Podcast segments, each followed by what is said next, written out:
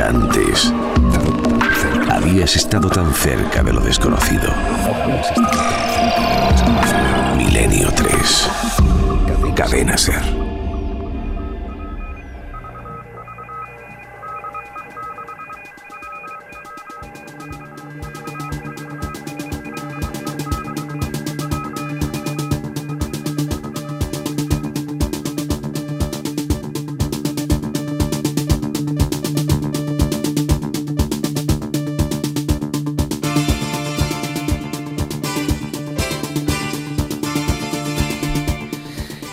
Inmenso archivo de música milenaria ha rebuscado Noel Calero, dicho, empieza con algo que, que nos sintonice a todos y madre mía, este hombre es capaz de llegar a auténticos clásicos del misterio.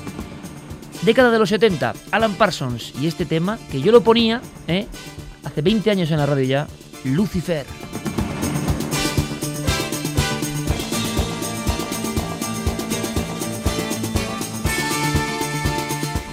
Pues de verdad, muy agradecidos porque al mismo tiempo que intentábamos adentrar en el mundo del tabú, la política y los videntes en España, que viajábamos a la luna o que descendíamos para conocer eh, la vida y muerte del último hereje, Paralelamente, como digo a todo eso, la lluvia de mensajes en las redes sociales y en las redes de contacto ha sido permanente, ha sido como eh, una gran marea de afecto y yo lo agradezco porque estaba muy preocupado, muy preocupado. Por eso mi inicio ha sido un poco pidiendo disculpas, pero veo que también muchísima gente está contenta, muchísima gente está agradecida y con eso también tenemos que quedarnos.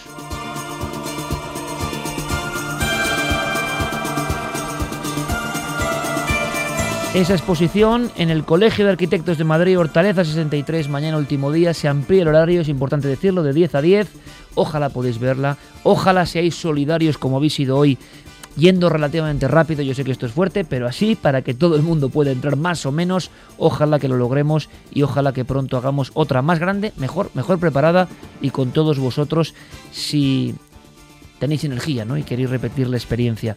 Seguro que aprendemos del proceso. Mensajes y ahora continuamos porque tenemos varias historias que no os podéis perder. Vamos allá. Pues empezamos con Ángel Tarazaga que me ha mucha gracia. Dice, Jue, pero ¿cómo sois tan ansias a que vamos a bombardear la luna? ya solo nos faltaba eso a los hombres. Misa dice, creo que el gran problema de la Inquisición fue la manera de pensar e interpretar a Dios unido a la maldad natural e innata del hombre. Uri dice, por esas tonterías mataron al señor Ripoll. La mente de la Edad Media duró bastante más que dicha edad. Darbox dice, la Inquisición ajusticiaba gente como si practicase la brujería. ¡Qué crueldad! Antonio Díaz, en un hotel, regresando a Asturias, por supuesto, comprobando el colchón. No me fío del créanlo o no de esta semana. Bueno, luego yo digo que es sorpresa mayúscula, pero bueno, en el créalo o no y el colchón con cadáver, con regalo. Y te pregunta Iker, ¿te hemos demostrado que nos sigue gustando la nave? Hablando de brujería, hay otra de las piezas, claro, podríamos hacer 28 programas con las piezas nada más o más, pero hay una que no llama mucho la atención, que está como escondida, a ver si la habéis localizado, que es la mano de Gloria, ¿sabes, no? Eh, Javi Pérez Campos dice que sí. Pues hay una mano, en la parte de España mágica de la exposición, hay una mano que se une ya a, la vela. No sabe uno cuándo empieza la vela en cada falange y cuándo acaba la mano de carne humana. Era mano de patíbulo, mano de ajusticiado. Las brujas elegían esa mano por ser personas que habían hecho, digamos, actos horrendos, y esa mano tenía un poder muy especial. Y resulta, hablando de Ripoll en la Inquisición, vamos un poco atrás en el tiempo, que muchas brujas fueron ajusticiadas por el simple hecho de encontrárseles en su aposento la mano de gloria, la mano convertida en vela. Pero claro, este aquí, maldad humana, que muchas de esas mujeres fueron inocentes y alguien, por un ventanuco, dejando un regalo, les dejó la mano de gloria para que la Inquisición la encontrase, por ejemplo, en su propio lecho. Regalo maldito, que duda cabe. Sara nos dice, el Fibes de Sevilla es muy grande, perfecto para vuestra exposición. Claudio García, vamos, que Qué buen lugar Sevilla para hacer la exposición, madre mía. El jefe de gobierno sigue consultando al chamal vidente para los designios de la tribu, el pueblo, o sea que nada ha cambiado. Qué interesante. Carolina dice, a veces hay que rendirse a la evidencia por muy escéptico que se sea en cuanto a los videntes. Miguel Ángel Aranda, después de escuchar esto de los videntes, son más comprensibles las decisiones de los políticos. Marta Fernández, increíble equipo, Iker, Carmen, Doctor Gaona, Javi Pérez Campos, Juan Villa, todos, absolutamente todos con los que nos hemos encontrado. Han sido cercanos, amables de verdad, que estáis hechos de una, manera, de una manera especial. Gracias por esta exposición y gracias por seguir como sois. De ahí nuestra respuesta, de ahí nuestra cercanía. Nuestro bebé tiene bendiciones milenarias. ha habido muchos bebés. ¿eh? Yo, yo eh, ayer estuvo Alma un rato y jugó con una niña y, y yo alucinaba con, la escena, ¿no? Eh, pero claro, es que, es que esta gente es así. Yo espero que mañana vaya mucha gente del equipo, de verdad, porque son tan importantes como nosotros, mínimo, mínimo. Pero, por ejemplo, el doctor Gaona, el doctor Gaona, que es tremendo, qué feliz estaba con su mm. mujer y con su niña, y cómo disfrutaba, ¿no? De, la sensación de lo que estaba viviendo, ¿no? Él, que es un estudioso del cerebro, eh, se daba cuenta de que ya había mucha energía cerebral unida, ¿eh? Y eso me ha parecido muy interesante. Ojalá mañana, por favor, podáis estar con un montón de gente del equipo. Juan Manuel Noriega dice la magia del misterio es sin duda la que mantiene unida al mundo, aun cuando el mundo le falta esperanza. Y esa esperanza lo que dais cada semana. Más os vale que seáis conscientes de vuestro papel. José Tamara Méndez dice buenas noches milenarios, somos unos chicos de Valencia que hemos ido y hemos tenido la suerte de poder ver la magnífica exposición y ahora estamos volviendo a casa en vuestra compañía recibid un cordial saludo. Pues cuidadito con el coche, ¿eh? ir escuchando despacito, despacito, Milenio 3 y así seguro que llegáis bien. Vienen de Valencia, se van en el día y encima, de regalo, aprenden la historia de un paisano suyo, Cayetano Ripoll. Ramón Moreno que él ha intentado entrar con su novia, pero que al final no lo ha conseguido. Pero queda igual, hemos sentido el calor de los milenarios. Daniel García nos dice, después de cuatro horas conseguí entrar entre los 50 últimos. Ha merecido la pena. Lo que habéis hecho es increíble. El de seguridad decía que habrían pasado por la Expo unas 8.000 personas. La próxima vez en el IFEMA, que somos mucho. Jeje, eso sí, una petición. Poned en vuestra tienda online el mercha de la Expo que no he podido comprar porque ya estaba cerrado. El mercha de la Expo, que, bueno, ya está porque tenemos también que ayudar a financiar de alguna forma. Si contásemos la intrahistoria de esta historia, os que nos hemos dejado algo más que el pellejo en todo esto, ¿no? Pero es verdad, es verdad que hay un montón de cosas únicas, tanto de Juan Villa, bueno, unas tiradas limitadas, es cierto, porque todo es así, que queda todavía producción y hay de todo. Hay desde pequeñas piezas de la gran nave del misterio, creaciones artesanas a mano de Juan Villa, los Moais. Yo no sé si, creo que sean Javi, tú te has llevado los últimos Moais, ¿no? Sí, yo soy un ansia y me he llevado los dos últimos que quedaban. Pero para que veáis si somos, que es que yo no tengo, o sea, yo no tengo ni voy a poder tener, o sea, yo voy a tener que, no sé, comprárselas al equipo, eh, no sé, hacer intercambio o algo. Hacer reventa, ¿no? Las calaveras de cristal tampoco también se han agotado. Luego camisetas, las gorras, las cosas. Eh, las creaciones de Carmen que son maravillosas, tengo que decirlo. Yo estoy muy emocionado con mi mujer porque es una artista. Es una artista. No, no, no, no, no, no, no, no.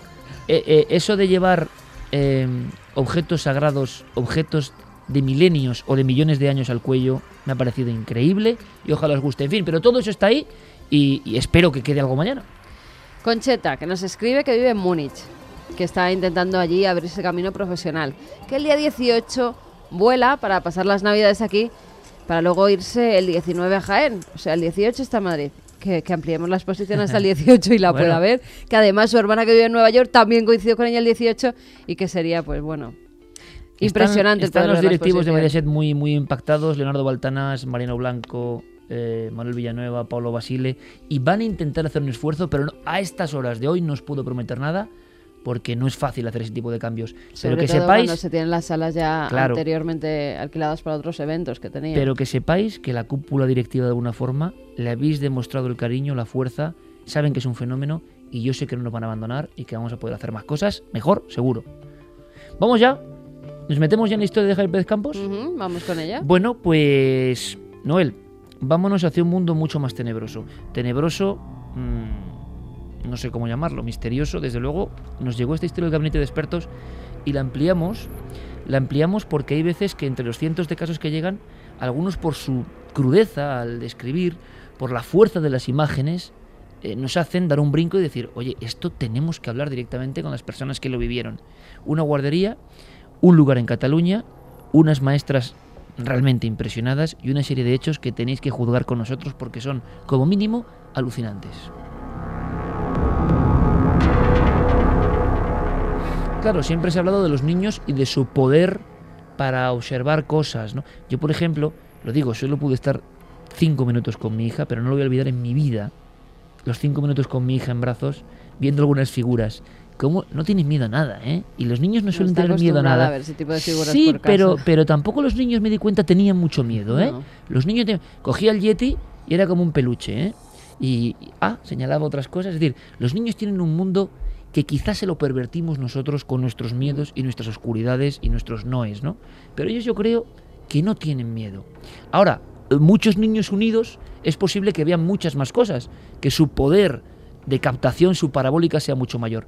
Quizás se explique esto, esto que nos va a contar Javier Pérez Campos, esta investigación que nos lleva 30 años atrás, ¿no? Prácticamente. Sí, para, para conocer esta historia tenemos que viajar a la Barcelona de 1981, un caso extraño como pocos, porque hemos visto sucesos en los que los niños tienen eh, esa relación con el misterio, esa relación que parece que cuando pasa el tiempo van perdiendo hasta eh, desconectar por completo y dejar de tener este tipo de visiones, amigos invisibles que llaman algunos.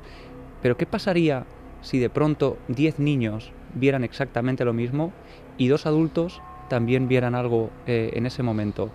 Pues eh, tenemos que imaginarnos a dos personas, eh, la testigo que está en ese momento nos lo cuenta su hermana porque ella quedó tan atemorizada que aun 30 años después es incapaz de pronunciarse respecto a esta historia porque veremos que la marcó profundamente.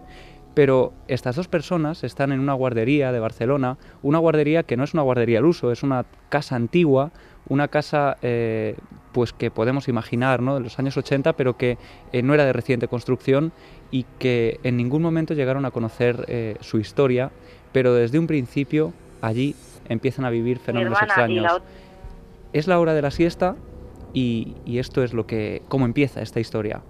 Mi hermana y la otra chica, que era mayor que ella y era la, responsable, digamos, de, la guardería, estaban en, el pasillo, pues charlando y de repente pues vieron un fogonazo, como una llamarada muy grande en medio de la cocina, como un resplandor muy grande. Entonces, claro, enseguida fueron a la cocina para ver qué podía haber sido aquello, si se habían dejado algo en el fuego.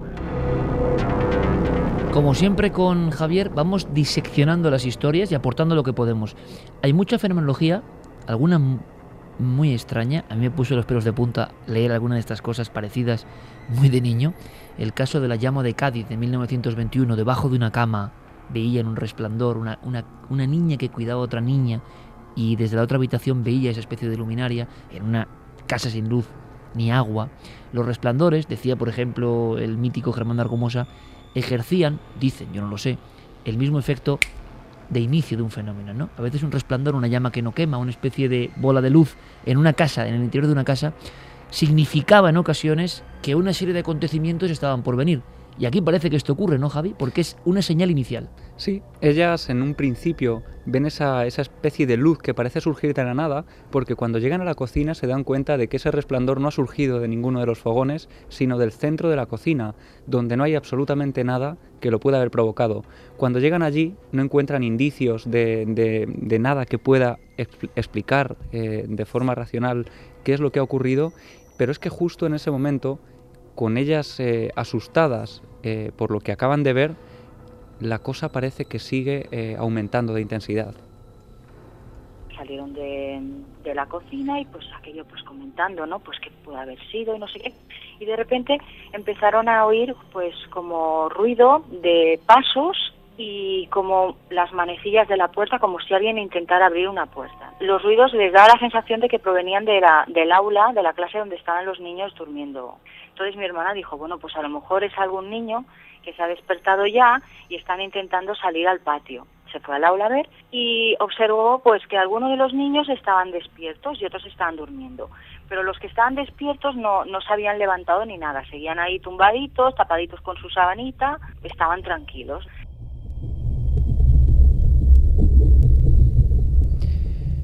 Ellos, eh, estas dos compañeras, despiertan al resto de niños que aún seguían durmiendo, los sacan al patio para que puedan jugar y además aprovechan para recoger unas hojas que hay esparcidas por el suelo de, ese patio, mm, papeles de periódico, eh, papel de seda que utilizan para hacer collages eh, muy típicos ¿no? de las guarderías. Y en ese momento su compañera se mete en una, en una sala que tienen habilitada como un aula, con ventanas a ese patio, para ella poder seguir trabajando mientras de alguna forma eh, vigila a los niños.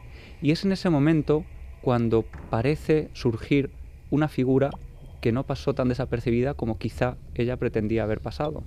Ella se quedó sentada en otra aula que había que daba al, al, patio también, tenía como tres ventanales grandes, de tal manera que ella eh, desde la clase los veía perfectamente, los controlaba, pero sin estar con ellos. Y de repente su compañera, que también estaba en, el, en la misma clase, que estaba empezando a recoger con la escoba y eso, vieron pasar una sombra que salía desde la clase, digamos, donde dormían los niños y atravesaba todo el patio y desaparecía por la pared del fondo que daba a la calle. Este patio pues tenía unos muros pues aproximadamente de cuatro metros de altura, con lo cual era imposible que una persona se colara por ahí.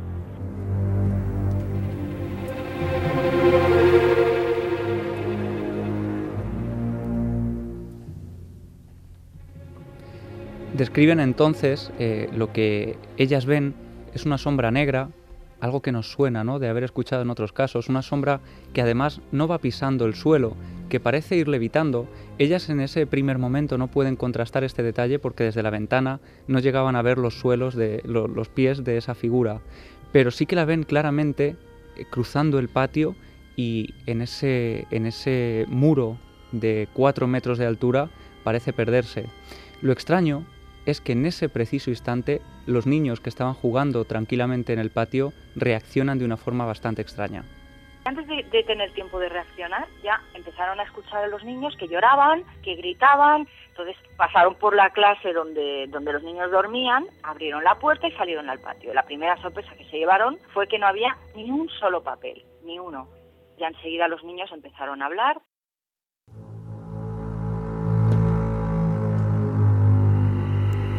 los niños empezaron a hablar y qué decían esos niños. Bueno, eh, el detalle, por ejemplo, de los papeles es un detalle en el que la testigo me hacía hincapié, ¿no? Porque recuerda que esos muros eran de 4 metros de, altura, además no había, parece ser, una pizca de viento, nadie eh, había visto esos papeles que estaban dispersos por el suelo del patio, no estaban en ninguna papelera y en ningún sitio, y de pronto los niños empiezan a describir cosas eh, muy parecidas, empiezan a contar que acaban de ver algo, algo que les ha atemorizado hasta tal punto de llorar eh, por el miedo que les ha dado, y ellas, para eh, no contaminarlos entre, entre sí, uno a uno prácticamente empiezan a preguntarles qué es lo que ha visto, y de esta forma empiezan a conocer detalles muy interesantes. Fueron cogiendo niño por niño, pues más o menos habría pues unos 10 niños más o menos. Uno decía que había venido un señor muy negro, muy feo, otro, bueno, todos coincidían en que era muy alto, muy grande. A la pregunta, ¿por dónde ha entrado? Todos indicaban la puerta que estaba cerrada con llave y que daba a la clase donde dormían. ¿Y por dónde ha salido? ¿Por dónde se ha marchado? Y, y señalaban todos la pared del fondo, donde, exactamente lo mismo que habían visto ellas.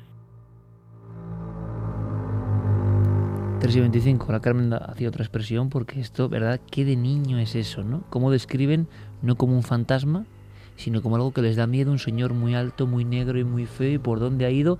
Y estoy imaginando ahora mismo la escena de las dos pobres profesoras interrogando uno al niño casi para cerciorarse de que si lo que han visto eh, lo que han visto ellas si es verdad o no también, ¿no? Ellas empiezan, claro, a preguntar para, para saber si, si pueden ofrecerle algún detalle. Les llama la atención que los niños dicen que ese hombre eh, volaba, que no pisaba el suelo eh, como si levitara, ¿no? Hablamos de varios niños, no uno ni dos. Sí, diez niños, hasta diez niños mm, describiendo exactamente lo mismo. Incluso alguno llega a decir que ese señor ya les había despertado de la siesta, casi precisamente en el momento en el que ellas ven aparecer esa luminaria de, la cocina. Y es entonces cuando se produce eh, casi el detalle más inquietante de toda esta historia, y es que algunos de los niños parecen hablar de esta figura como si la reconocieran de otros momentos eh, de, su, de ese paso por esa guardería. Y lo que más les llamó la atención a mi hermana y a su compañera es que algunos de ellos hablaban de, de él como si, como si no fuera la primera vez que, que hubiera estado allí, como si les resultase familiar, porque además unos decían un señor, pero había otros que se referían a él diciendo ese señor, como haciendo referencia a alguien que les resultaba conocido, como si otras en otras ocasiones hubieran estado. Y luego lo más impactante o lo más así, una niña que se quedó como, como oída, rara, ¿no? Y a todo lo que le preguntaban contestaba, solamente contestaba una frase, decía, ha venido el Señor de Amor. Ha venido el Señor de Amor. Esa es la palabra que ella repetió una y otra vez y se refería en esa figura que cruzaba un patio y que volaba. O sea, un absurdo sobre el absurdo. Pero diez niños, algunos de ellos con histeria, llorando, y me estoy imaginando el papelón de las dos profesoras, ¿no?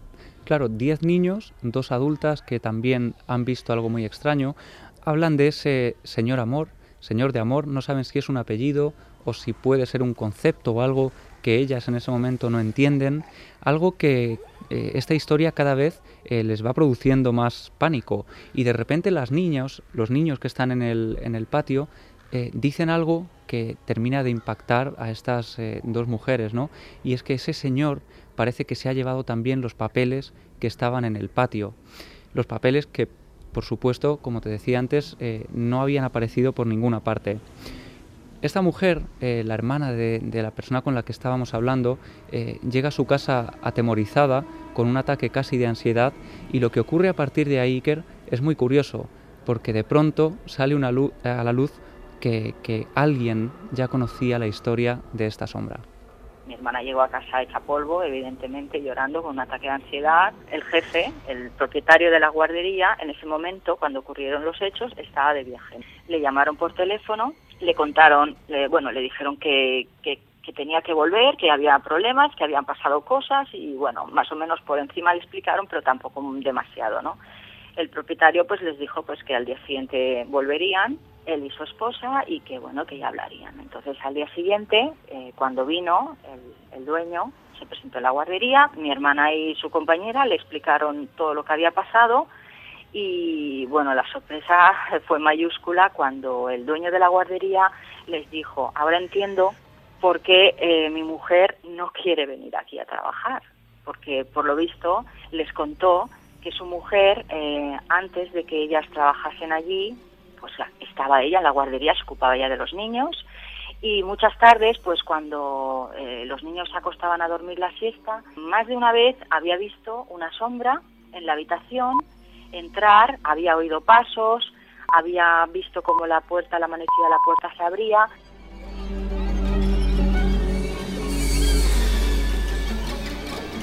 No sé qué puede ser esto, pero da mucho miedo, ¿eh? Sinceramente lo digo. O sea, ya cuando recibimos el testimonio por escrito em, y acaba abruptamente, con un impacto brutal para la hermana de esta mujer, que hemos entrevistado y le agradecemos la amabilidad y los detalles, su hermana le ha narrado todo con detalle, pero no quiere saber nada.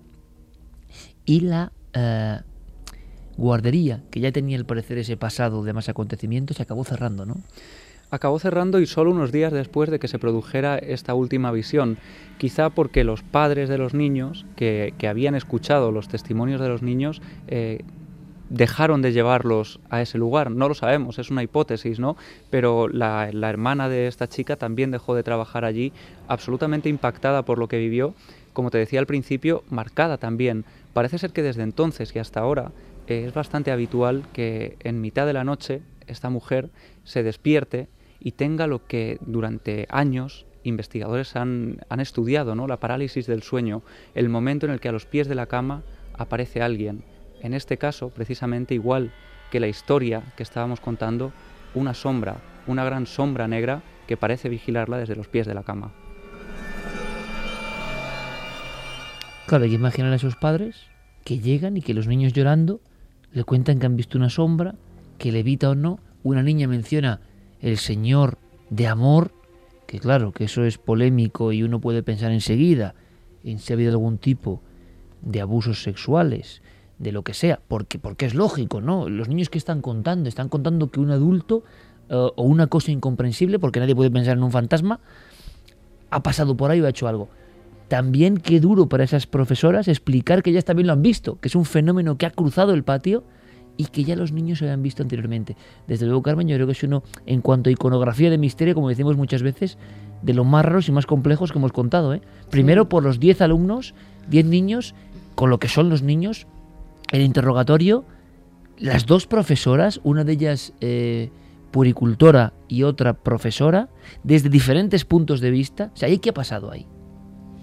Pues no se sabe lo que ha pasado, lo que pasa que alguien ha, ha visto y además eh, la mujer que no quería trabajar allí, la dueña de la guardería que había visto lo mismo, no se lo había contado a las otras, pero no quería seguir trabajando. Hay un oyente que nos da un dato, que yo me he quedado, eh, estamos hablando del señor de amor, ¿no? O señor amor. Y dice Joan Josep Fontanet, quizás querían decir señor de la mort, de la muerte en catalán.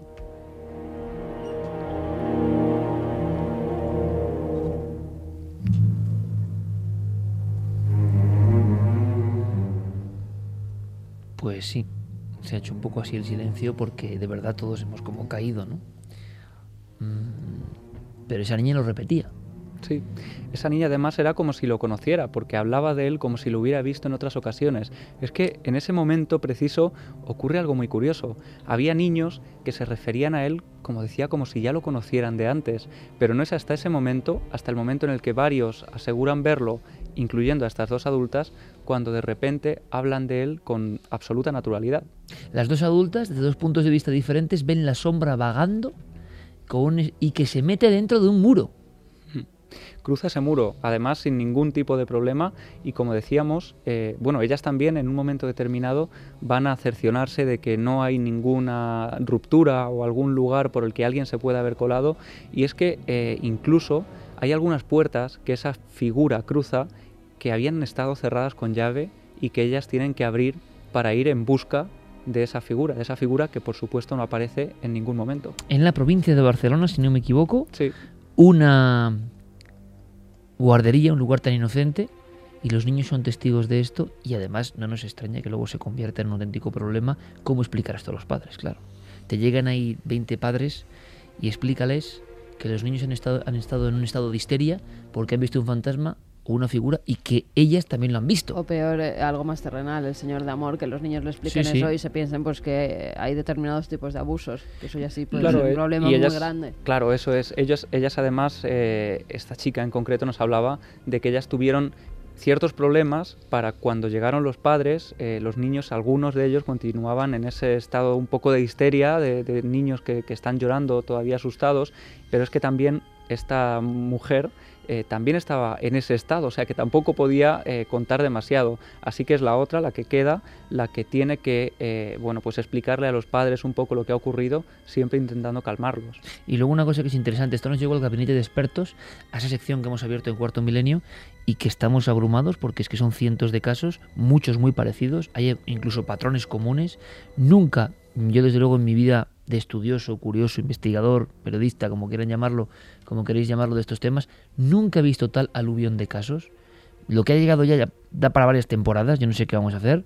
Es lo como lo que ha pasado en la exposición, ¿no? Pero con casos, con nombres, apellidos, documentos, y dices, bueno, pero se ha abierto aquí la caja de Pandora, ¿qué pasa?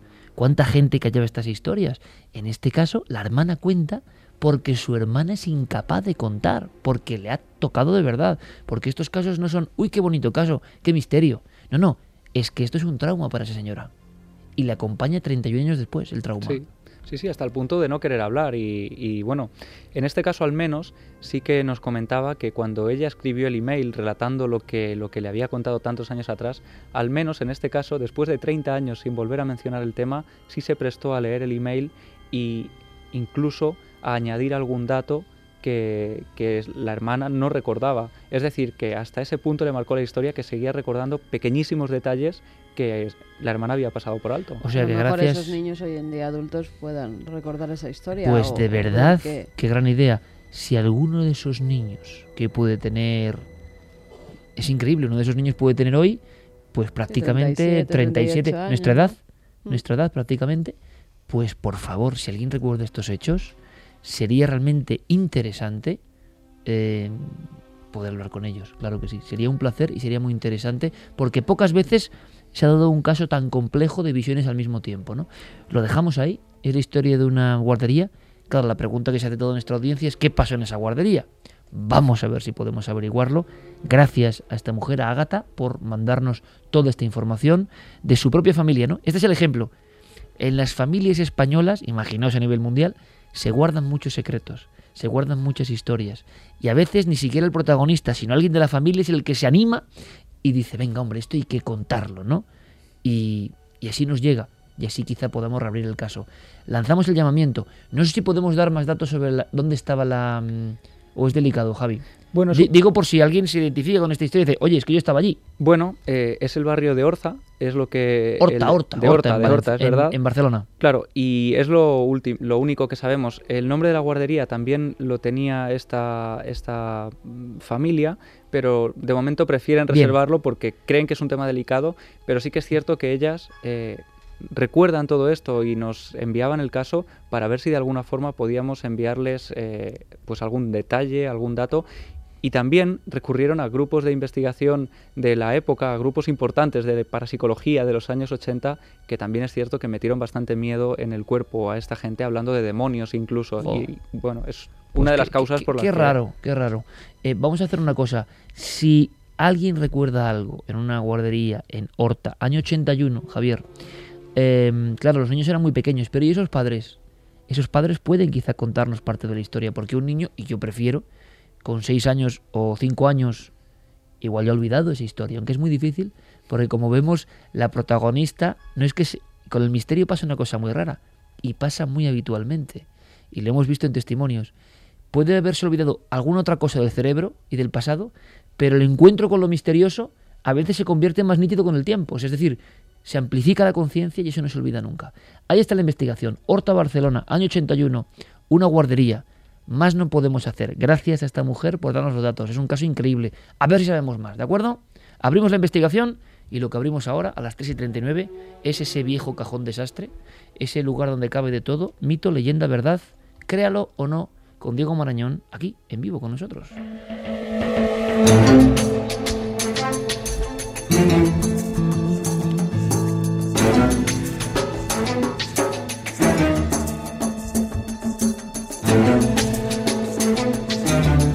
Diego, digno de un créalo o no esta historia, ¿eh?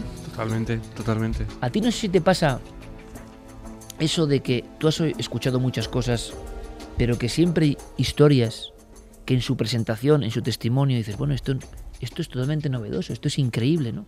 Eh, el testimonio sigue sorprendiendo en ocasiones. Sobre todo cuando se trata de niños. Yo cuando Javi ha comentado que todos los niños señalaban con el dedo por donde entraba y que todos los niños a la vez señalaban con el dedo por donde se iba, la verdad es que un escalofrío sí que, sí que me ha recorrido.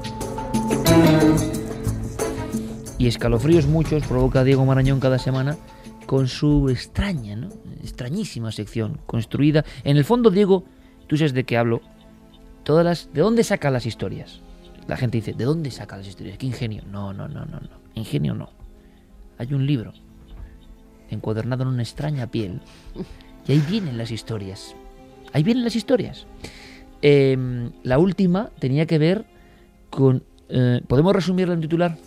Podemos, si quieres, lo escuchamos en un corte además de Venga. la fantástica película Four Rooms, muy divertida, y todo el mundo escuchando este corte se va a acordar de lo que hablamos la semana pasada. Pero bueno, ¿qué quieres ahora? ¿Quién se ha muerto? No lo sé, pero está en mi cama. ¿Qué? Pues que hay un cadáver en mi cama. ¡Chorradas! No es más que tu hermano, que está como un tronco. No, el cadáver de una mujer está dentro de la cama, en el somier. ¿Has visto el cuerpo? Sí. ¡Imposible! Sube aquí ahora mismo y llama a la policía porque hay un cadáver en mi cama. Huele horrible y su pinta es aún peor. Y si no nos ayudas, mi padre te va a tumbar al lado de ella. ¡Claro que voy a subir ahí inmediatamente! Y si no hay un cadáver en esa habitación para cuando yo llegue, conseguiré uno, el tuyo.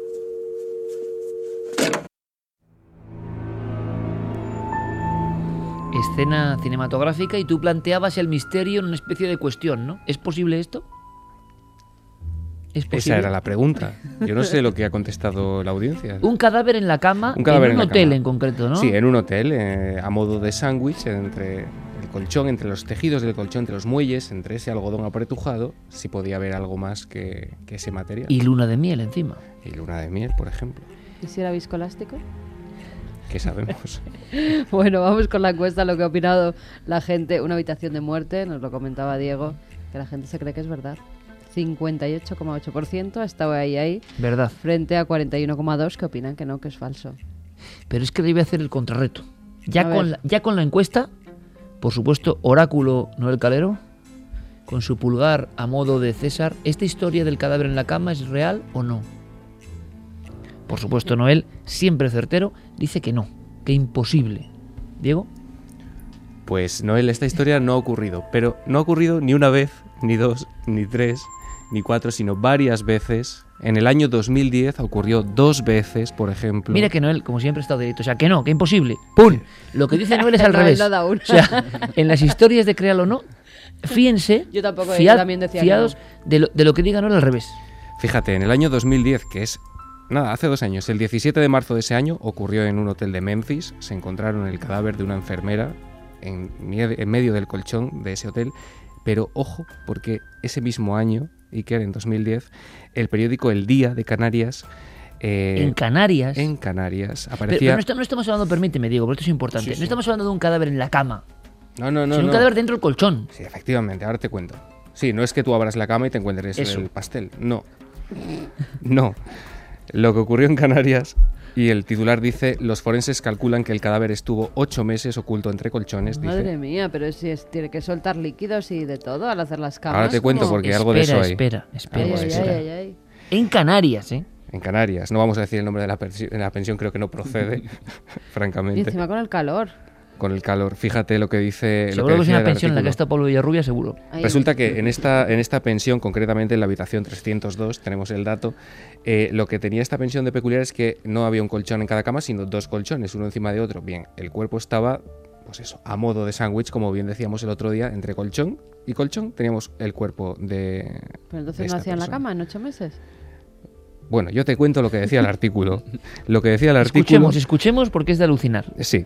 Eh, eh, dice, el cuerpo sin vida de esta persona permaneció entre dos colchones de una habitación de la pensión XXX en Santa Cruz de Tenerife durante ocho meses sin ser descubierto según las conclusiones de los peritos forenses. Los forenses explicaron que al llegar a esa habitación se encontraron con dos colchones, uno encima de otro, y al pie de ellos había unos huesos pequeños en el suelo. Al levantar el colchón superior, hallaron una colcha, esto Iker, te va a encantar, una colcha que cubría el cuerpo a la que denominaron sábana santa, pues se veía perfectamente el contorno humano.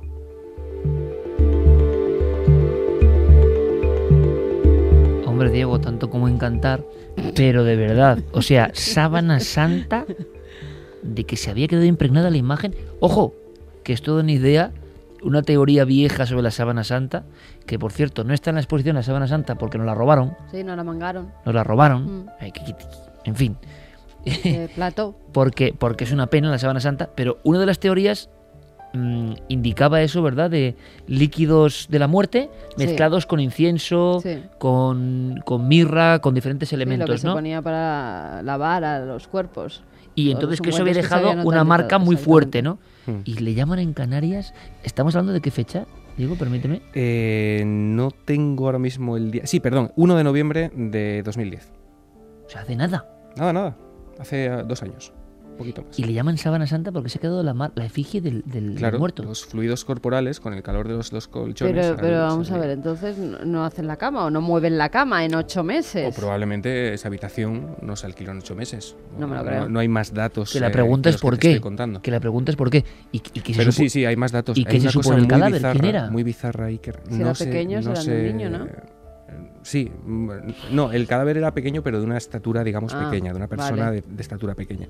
Hay un dato rarísimo que en la misma noticia se dice que el fallecido tenía en la boca folios arrugados, los ¿Qué cuales seguramente fueron colocados antes de la muerte.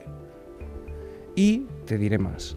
Sabes que en algunos hoteles, como muestra de cortesía, a lo mejor te ponen un caramelito o un bombón encima de la, de la cama. Bueno, esto se descubrió porque en lugar de eso lo que aparecía sobre la colcha, sobre ese edredón, eran eh, algunas cucarachas y huevos de estos insectos, así como otros tipos de fauna cadavérica.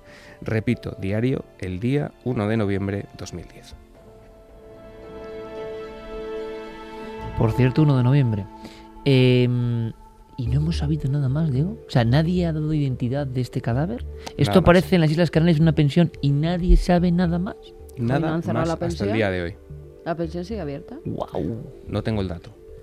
Oye, hay, hay que saber algo más, ¿eh? Qué miedo. Porque esto ya te deja. Esto es mucho peor que, que el cebo que lanzaste como leyenda urbana. O sea, la realidad de este, créalo o no, es mucho peor. Es, eh, desde luego, es una de las más extrañas, desde luego, extrañas e increíbles Bueno, a ver si alguien tiene más datos. hemos eh, ¿eh? puesto aquí nunca. Lanzamos la historia del créalo o no, que es de verdad, por desgracia.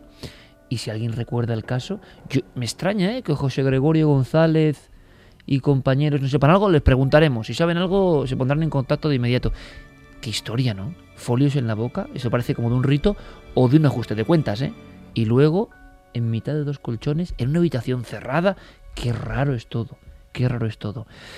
Bueno, pues seguimos pasando el folio de ese libro encuadernado en una extraña piel y nos encontramos con la siguiente historia, ¿no? el siguiente reto. Con la siguiente historia que, eh, una vez más, vamos a coger una de esas paradigmáticas. En cuanto tú abres un libro de leyendas urbanas, pues tenemos a la chica de la curva, tenemos a dos o tres más y tenemos inevitablemente la historia, por ejemplo, Iker, de un chico que durante un viaje de fin de curso, durante una noche más o menos eh, de diversión, sale, eh, sale a una discoteca, sale a beber con sus amigos, bebe un poquito más de la cuenta, entabla amistad a lo mejor con una chica eh, que parece muy amable. De repente todo se empieza a nublar y lo último que recuerda a esa persona es que eh, se despierta en una bañera cubierto de hielo. Él se pregunta cómo ha llegado ahí. Se incorpora de esa bañera, está prácticamente congelado, pero se da cuenta de que hay algo que le pica a un lado de la espalda. El hombre acierta a tocarse, nota que hay algo extraño ahí, pero la zona está insensibilizada por el hielo. En el baño hay un espejo. Ese hombre se gira y se da cuenta de que tiene justo en el lado izquierdo, sobre su cintura, una cicatriz.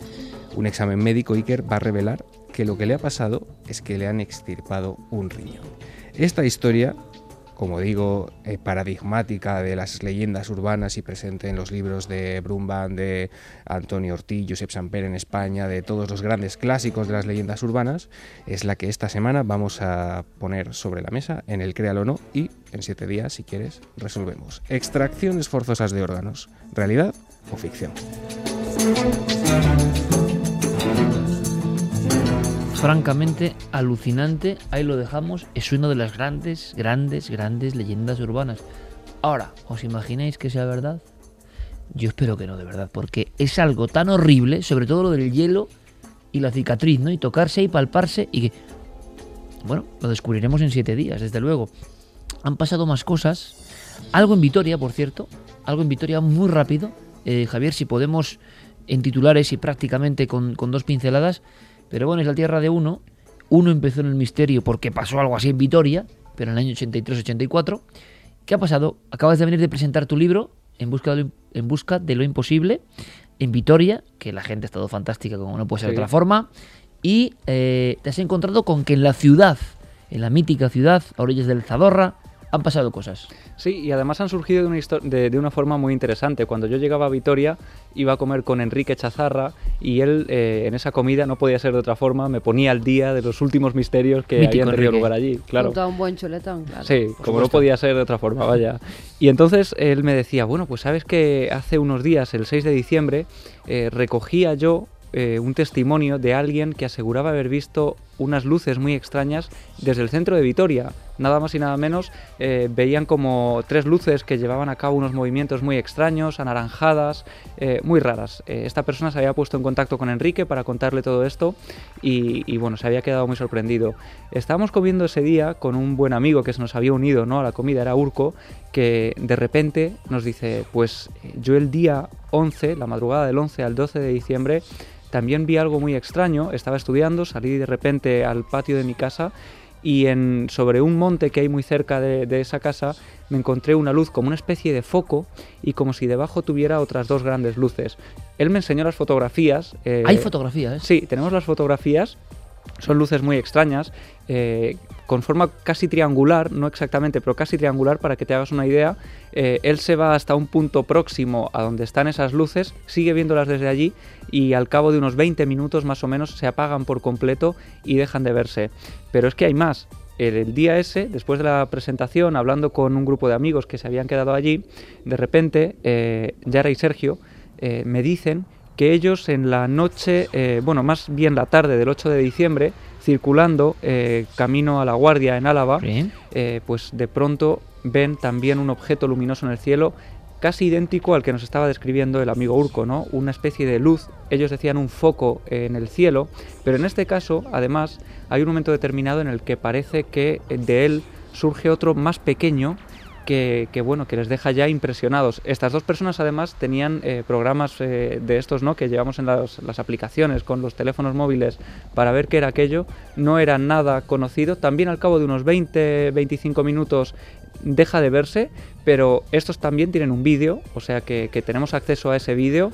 Y el detalle más interesante es que tanto en el caso de Urco como en el de, eh, el de Yara y Sergio, hay algo que, esa luz es tan potente que cuando refleja en la luz, en, la, las nubes, lo hace con una fuerza espectacular.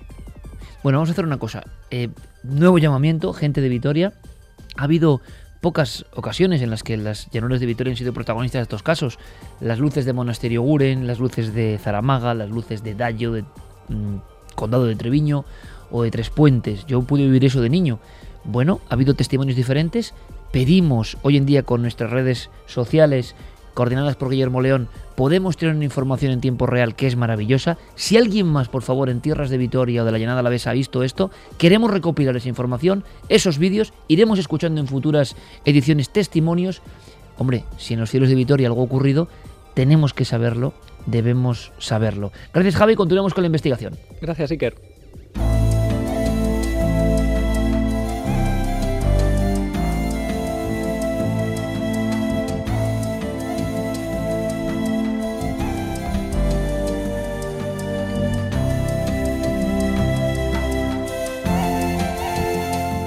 ¿Recuerdas tú esta música, eh, Diego Marañón? Me acuerdo y me gusta mucho. Millennium. Voy a contar un secreto en tu honor, ya que estás aquí y nos ilustras con tu presencia. Esta iba a ser la sintonía de Milenio 3. Esta que estáis escuchando.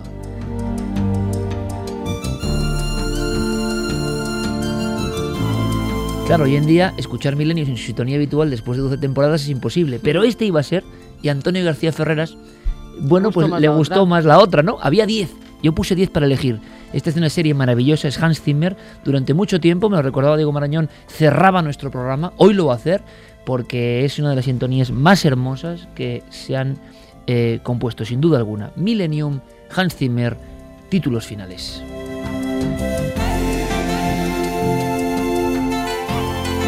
Y sobre ella, nuestros últimos mensajes de esta noche tan especial. Pues mira cómo son los milenarios. Rafa Bordes ha puesto un link a la noticia, ya todo el mundo sabe que el nombre de la pensión, y además se llama El Hostal de los Muertos sin nombre. Porque no es el primer muerto que aparece allí y lleva un tiempo. Tres. Tres, tres. Y la dueña que no se había enterado.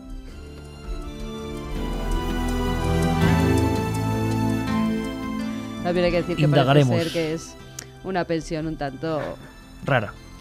Bueno, Sí. mm, de, De vida alegre. mm, prostitutas, Madre toxicómanos. Jolín. Al parecer, dos toxicómanos, una pareja de toxicómanos, había dormido encima del muerto durante varias noches. Déjalo, En fin, déjalo, todo- déjalo, déjalo, déjalo. Todo muy bonito. Venga, vamos con más mensajes. Pedro Los nos mundos dice... siniestros de Marañón, ¿a dónde nos llevan? ¿A dónde nos llevan? Folios en la boca arrugados para que no se llenan los gritos mientras lo mataban, ya que los forenses dicen que fueron puestos antes de la muerte. Claro, así no podían escuchar los gritos, Huyamos ¿no? de esta historia. Huyamos de esta Bueno, historia. es que la gente lo está comentando. José Fernández dice, cadáver en un colchón, descansa en paz en su máxima expresión. Al final me durmiendo allí. Sí, al No, final me veo durmiendo. O sea, ya estoy viendo unos créditos finales con un hombre durmiendo en ese colchón. O sea, ¿quién puede ser? Mandaremos a Pablo y a Rubia, que tiene Sí, más... a Pablo, a Pablo no le inquieta ni un muerto ni nada. Él Si ya. ha cenado bien, él duerme tranquilo. Juan Melenchón dice, vale, ya me han obligado a mirar en la cama de los hoteles cuando vaya de viaje. Además que Eh, hay mucha gente que ha venido a ver a la expo de Cuarto Milenio y que se va a quedar hasta mañana, probablemente esté en una pensión o en un hotel. Estarán acordándose de ti con mucha alegría, Diego. Gadibet dice, por favor, qué miedo lo de la guardería y encima mi hija se ha desvelado y ha aparecido en la oscuridad de mi cuarto. Mario Leonardo, este caso contado por los niños de lo que han visto acongoja, aunque con otra palabra, ya que los niños dicen la verdad de lo que ven siempre. Paolo Esciera, exactamente estaba pensando en eso, un señor de amor rondando unos niños, mal rollo. Silian, esos seres buscan la presencia de los niños, tal vez porque su alma es más pura y no tienen tantos prejuicios. Mariana Hernando, si es un señor de amor, no será mala gente. Rubén Solás, en Milenio 3 están contando una historia que pasó en una guardería en Cataluña y es Slenderman, tal cual, qué miedo. Ah, Mm, mm. bueno, hablando un poco del... El hombre delgado. es el hombre delgado. Sí, sí. Sí, y, ¿verdad? Parece 30 años antes del mito del hombre delgado, parece una historia propia de, del créalo, ¿no? Sí, porque además atraía a los niños el hombre delgado, Sí. claro. Misa dice que tendrán los niños capaces de ver, percibir y sentir esta clase de cosas y esa habilidad para procesarlas y aceptarlas. Ahora que dice lo del hombre delgado, nos enseñaron una fotografía Sí. en Palma de Mallorca Sí. del hombre delgado. Bueno, te lo juro que era él. No, no, no, no. Un día lo contamos, pero es una Vale. fotografía además que no podemos dudar de ella y es terrorífica. Sale un hombre, ¿tú lo has visto, Javier, Sí, la fotografía? sí, sí. Eh, bueno, bueno, bueno, terrorífica de una especie de figura con la cabeza un poco abombada y el aspecto como de, no sé si decir, como de, de figura religiosa o algo así, pero terrible. con- Espero, pinta nada, espero no tener que hacer nunca un fe de ratas de un creador, no como el hombre Pues delgado. tendrás que hacerlo. Si, si, si, si es así, Diego, aquí fieles a la realidad. Pues también sigue escribiendo muchísima gente agradeciéndonos sí, lo de la exposición y otros muchos que mañana esperan entrar en Bueno, para ver pues los objetos de cuarto milenio. Pues Fermín. Agustí, compañero, gracias por todo el trabajo. Eh, gracias, Noel Calero, con esta sintonía tan bonita. Eh, saludamos también a un buen amigo que ha venido, ha estado con nosotros, de lugarteniente también de Diego Marañón. Tenemos buena compañía, él es Félix, el mítico Félix Redondo Martrek, que tantas cosas bonitas hizo en la red y que quizá vuelvan, quién sabe. Félix, gracias por estar aquí en Milenio 3. Ha sido un placer. Igualmente. Gracias, amigo. Diego Marañón, un honor. Eh, disfruto mucho contigo y es genial hacerlo en vivo. Y yo más. ¿Eh? ¿Eh? Coge el recado, ¿eh? a ver si hacemos más veces en vivo este programa. Javi, como siempre, un abrazo. Un abrazo, un placer. Iker. Hasta mañana. Mañana estarás en la Sí, Expo. mañana, eh, mañana estaré por allí, no, no me lo puedo perder. Además, Claro. eh, se me han quedado piezas por comprar de la, de la tienda de allí, o sea que... Oye, un collar de carne. Te- alguna. Te, veo con un collar. Oye, llevo un collar de, tibu- de diente de tiburón, ¿eh? Sí. Pues tienes que- Oye, hagamos un hermanamiento de esto. Esto Han tiene 8 volado, han millones de años. Ya no hay. Ya no hay. Nada. 8 agotados. millones de, de- de años. Bueno, ya habrá más para todo el equipo. Em, desde luego que ha sido un placer. ¿Vais a ir a la exposición mañana? Yo mañana salgo prontico. Sal- sales ya volando, ¿no? Bueno, pero ha merecido la pena, Diego. Por- pero por supuestísimo. Pues muchísima gente, miles de personas. Hoy se decía eso, ¿no? Decían los miembros de seguridad, 8.000 personas en una humildísima exposición de un grupo de locos que ponen sus piezas de la tele. Ha sido milagroso, ha sido increíble y ha sido una muestra de cariño sin precedentes. Mañana, último día, de 10 a 10, Hortaleza 63. Ojalá podáis entrar todos, lo Y a las 12 intentaremos. menos 20, cuarto milenio. Y si los mayas quieren, el próximo sábado nos escuchamos. Artista, gracias.